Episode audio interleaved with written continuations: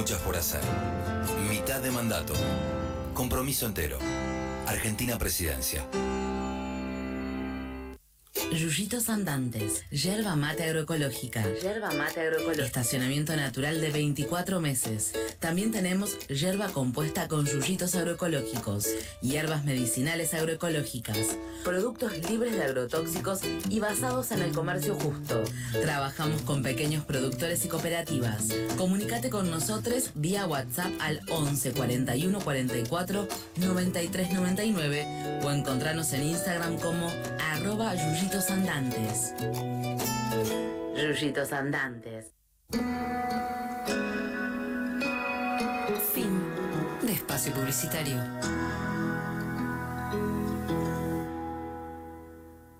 ¿Qué hay de cierto con esta información? El escudo protector de la vacuna. Seguro ya viste personas en televisión tomando cloro y poniendo en duda la efectividad de las vacunas como método de prevención del COVID-19. Soy Guillermina Calo, bioquímica, investigadora del CONICET y soy parte de Ciencia Anti-Fake News. Al día de hoy ya no hay motivos para dudar de la eficacia de las vacunas. Los números hablan por sí solos. Cuando estudiamos la mortalidad por COVID-19, podemos ver claramente el efecto de la estrategia de la vacunación en Argentina, donde se observa una disminución en la letalidad en los grupos de 60 a 89 años, que es el rango mayormente inmunizado. Este efecto comenzó a verse incluso cuando la mayoría aún tenía una sola dosis de la vacuna.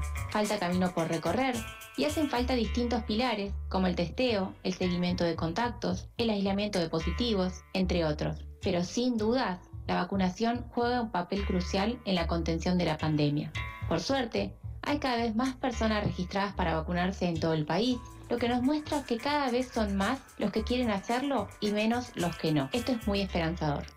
Esta es una campaña del colectivo La Tribu para que entre todos podamos surfear esta segunda ola. Palabras claves. Ciencia anti-fake news, La Tribu, no hagas boludeces. Viviana Canosa, el cloro es para la pileta.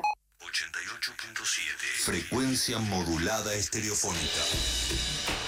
Lo que muchos dejan puede ser también un comienzo. La Tribu. Lo que muchos dejan es un principio, porque se ve lo que es nuestro.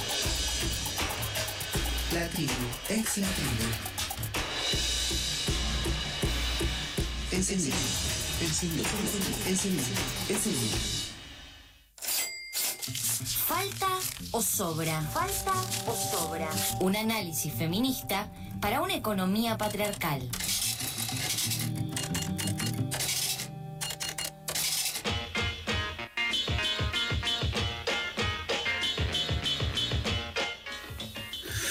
Una vez más volvemos a la columna de falta o sobra y estamos en comunicación con Corina Rodríguez Enríquez, economista, que nos va a ayudar eh, una vez más también a entender los datos eh, a interpretarlos. En este caso vamos a hablar sobre eh, cuidado, sobre tareas de cuidado con nueva información del mapa federal. Hola Corina, ¿cómo estás? Hola, ¿qué tal? Buenas tardes, ¿cómo andan? Bien, muy bien. ¿De qué se trata este mapa federal del cuidado, del que nos vas a hablar hoy? Bueno, el mapa federal de cuidados es eh, un, un avance en este proceso que paso a paso se viene dando en el país en mover la agenda de los cuidados y particularmente la agenda de las políticas de cuidado.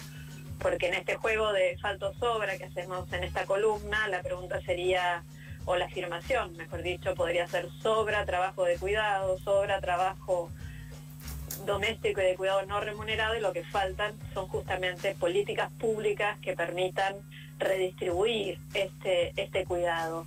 Hemos hablado en otras columnas sobre, sobre este tema de los cuidados y del trabajo de cuidado no remunerado y hemos resaltado que para poder transformar esto que caracterizamos como una injusta organización social del cuidado, porque los trabajos de cuidado están muy desigualmente distribuidos y caen mayormente en los hogares y dentro de los hogares en el trabajo no remunerado de las mujeres, lo que hacen falta son políticas públicas.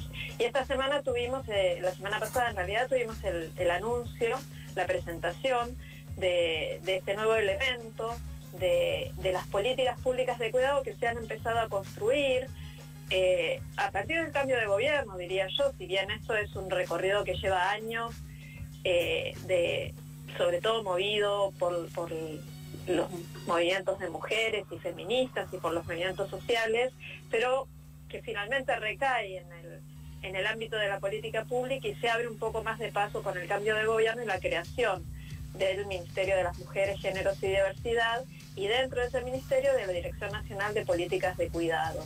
Es desde esa dirección que se viene tratando de eh, avanzar en esta agenda de política pública eh, y el mapa forma parte de un conjunto de acciones. La primera que se, que se realizó en realidad fue la constitución de una mesa interministerial de cuidado que convoca a ministerios y, agencias públicas que tienen algo o que podrían tener que ver algo con, los cuidados. Están los, los, que probablemente resultan más obvios, como el Ministerio de Educación, el Ministerio de Salud, el Ministerio de Desarrollo Social, la, la pero también está, por ejemplo, la FIC, porque parte de pensar a los cuidados de una manera integral y a las políticas de, cuidado de una manera integral requiere pensar cómo vamos a financiar las políticas.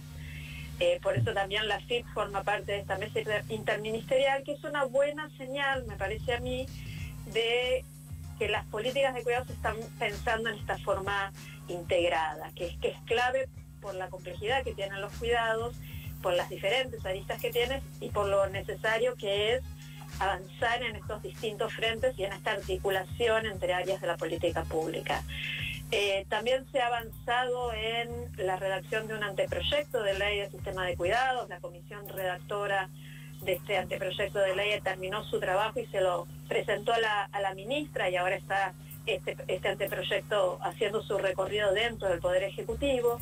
También se está avanzando desde el Ministerio con la campaña Cuidar en Igualdad y, el punto que a mí me gustaría resaltar de esta campaña son los parlamentos territoriales de cuidado, que son convocatorias que desde el Ministerio se hacen a actores de la sociedad civil, de sindicatos, de movimientos sociales, de gestores de política pública a nivel local para discutir la cuestión de los cuidados, para identificar las necesidades, también para identificar las expectativas y, y cuáles son los deseos en términos de cómo organizar los cuidados. Y finalmente el último punto es este del mapa federal de cuidados que, se presentó la semana pasada y que busca ser una herramienta que nos permita mantener actualizado un diagnóstico sobre, sobre cómo se organizan los cuidados en, en Argentina, dónde está la demanda y qué características tiene, dónde está la oferta y qué características tiene, y entonces dónde están los déficits de cuidado y cómo, cómo se podrían eh, atender. Esta es la,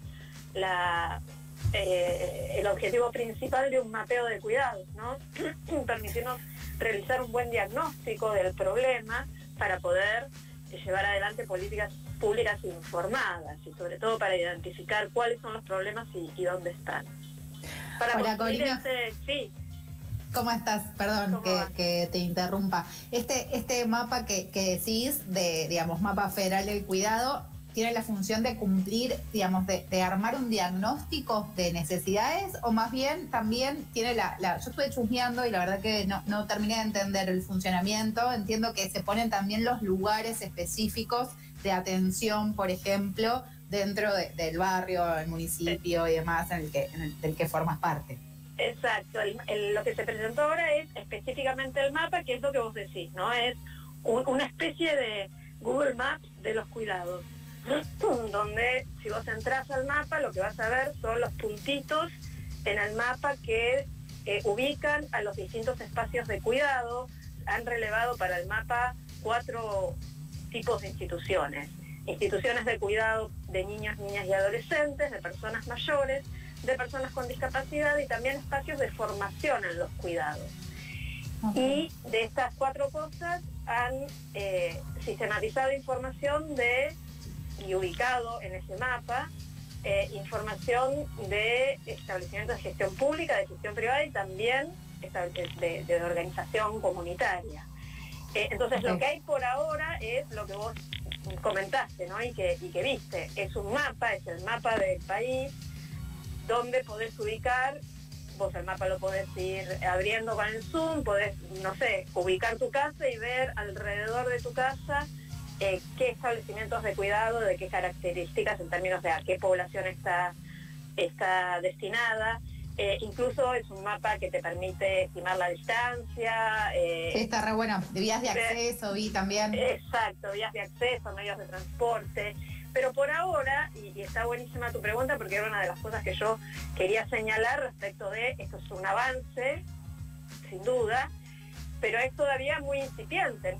esta información que está en el mapa no nos permite todavía construir estos diagnósticos. El mapa por ahora es un mapa de la oferta de cuidados y además es un mapa en construcción. Ahí eh, la información todavía se está subiendo, todavía se está recabando y me parece que uno de los desafíos que tiene este mapa por delante es jerarquizar la información que provee, ¿no? Porque están con la misma entidad un centro de desarrollo infantil, que claramente es un servicio de oferta de cuidado muy concreto, y una oficina de ANSES eh, claro. se entiende que en la oficina del ANSE vos podés concurrir para solicitar, por ejemplo, un programa de eh, cuidadores domiciliarios en algún momento.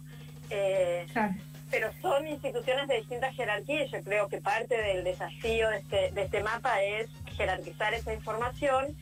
Y además, cuando se presentó el mapa, se mostraron un video, las compañeras del ministerio, eh, explicando todo esto que estamos comentando, pero además mostrando un poco de información. Por ejemplo, decían hay más de 32.000 espacios de cuidado, hay más de 1.000 espacios de formación. También decían 7 de cada 10 hogares que cuidan niñas menores de 15 años pertenecen a hogares de bajos ingresos o son hogares de bajos ingresos. Eh, 4 de cada 10 niñas que tienen menos de 3 años de, de edad asisten a un establecimiento de cuidado y un dato que, resulta bastante impactante, 43% de los departamentos del país no cuentan con residencias de larga estadía para personas mayores, ni de gestión pública ni de gestión privada. O sea, en 43% de los departamentos, casi en la mitad de los departamentos de los que está dividido el país, no hay un espacio de cuidado de larga estadía para personas eh, mayores. Ahora estos datos que mostraron en este video no salen del mapa que hoy está disponible. Seguramente hay información que se recoge en la construcción de ese mapa y que por ahora está disponible para el Ministerio o para la gestión de política pública, pero que sería muy interesante que esté disponible para toda la comunidad. ¿no? Creo que uno de los desafíos por delante también de este mapeo es justamente eh, ir abriendo toda la información que sistematiza y permitir construir estos diagnósticos de los que hablábamos, realizar análisis y que esto pueda ser realizado no solamente desde la gestión de política pública, sino desde la sociedad civil, las instituciones académicas. Eh, yo creo que es un, instrumento que hoy por hoy está en un estado muy incipiente, sí sirve para, para eso hoy en día, para identificar ofertas de servicios de cuidado, si alguien tiene una necesidad de cuidado puede ir a este mapa y ubicar que tiene disponible eh, cerca, da cierta eh, idea de lo, de lo, que es la situación. Si ustedes entran al mapa, el mapa está disponible, cualquiera lo puede acceder en, el sitio web mapafederaldelcuidado.milgeneros.gov.ar, voz con B larga, y si ustedes entran ahí, van a entrar al mapa y algo que aparece visualmente muy claro es la enorme concentración que hay de la oferta de los servicios de cuidado, ¿no? Eso, en las grandes ciudades, Exactamente, en las grandes ciudades, en la zona central del país, vinculado con la cantidad de población, pero creo que ya nos va dando algunas sensaciones de algunas eh, eh, algunas dimensiones de la desigualdad. Pero a, hoy no nos, no nos ofrece más que eso, pero sí me parece que es un paso que sí eh, se sigue, sigue evolucionando en la línea que en principio eh, el Ministerio dijo que lo estaba concibiendo, debiera ser información pública rica para hacer todo tipo de análisis. Eh, y también me parece que puede llegar a ser una buena herramienta de monitoreo ciudadano de la gestión de las políticas de cuidado. Sí, totalmente. Corina, igualmente con, esto que estás diciendo y mirando el mapa mientras estamos charlando, también pienso en, posibilitar el acceso a, este mapa, Y esto también que comentabas, que por ejemplo esto de cuidar en igualdad, ¿cómo hacemos para que ese tipo de políticas se difundan y que sean accesibles también, ¿no? Porque, bueno, esto de, de los cuidados de mayores y demás si hay algo que, sabemos que, pasa, es que muchas personas quizás no tienen la información necesaria como para poder acceder a, estos servicios, ¿no? Digamos, como una etapa, entendemos que es el primer paso, pero que también hay una necesidad de difusión y de, esta herramienta, ¿no? Sí, sí, absolutamente, por eso la quería traer y también traerla con, con estos reparos, ¿no? Que, que esperamos que sea un punto de inicio y no un punto de, llegada, ¿no? que esto sea el punto de partida hacia eso, un sistema de información que sea muy accesible, que esté disponible. Eh, y lo que vos decís de la carencia de información, hay, hay desinformación respecto de qué hay disponible. También hay desinformación respecto de qué nos corresponde, de a qué tenemos derecho. Sobre todo con, con, relación al cuidado directo de personas, de personas mayores, de personas con discapacidad. Muchas personas, gran parte de la población desconoce que puede reclamarle al Estado, que puede reclamarle a la obra social, que las personas tenemos derecho al cuidado, tenemos derecho a recibir el cuidado que necesitamos y el Estado es el garante de ese derecho. Entonces creemos que esta herramienta también en un sentido nos va a permitir eso, el, control ciudadano y la demanda ciudadana eh, a partir de tener mejor información. Sí, y quizás también achique toda la burocratización que hay, ¿no? Como para acceder también a, esos servicios. los trámites que se hay. como que eso es una traba fundamental. Totalmente, quien ha atravesado una situación de cuidado de un familiar, sobre todo de personas mayores o de personas con discapacidad, sabe que a veces la burocracia se siente como, como una estrategia, ¿no? como una, un camino de trabas para no poder acceder a los, a los servicios. Ese es un tema clave y ojalá con estas herramientas ese tipo de, cuestiones puedan empezar a, a desanudarse.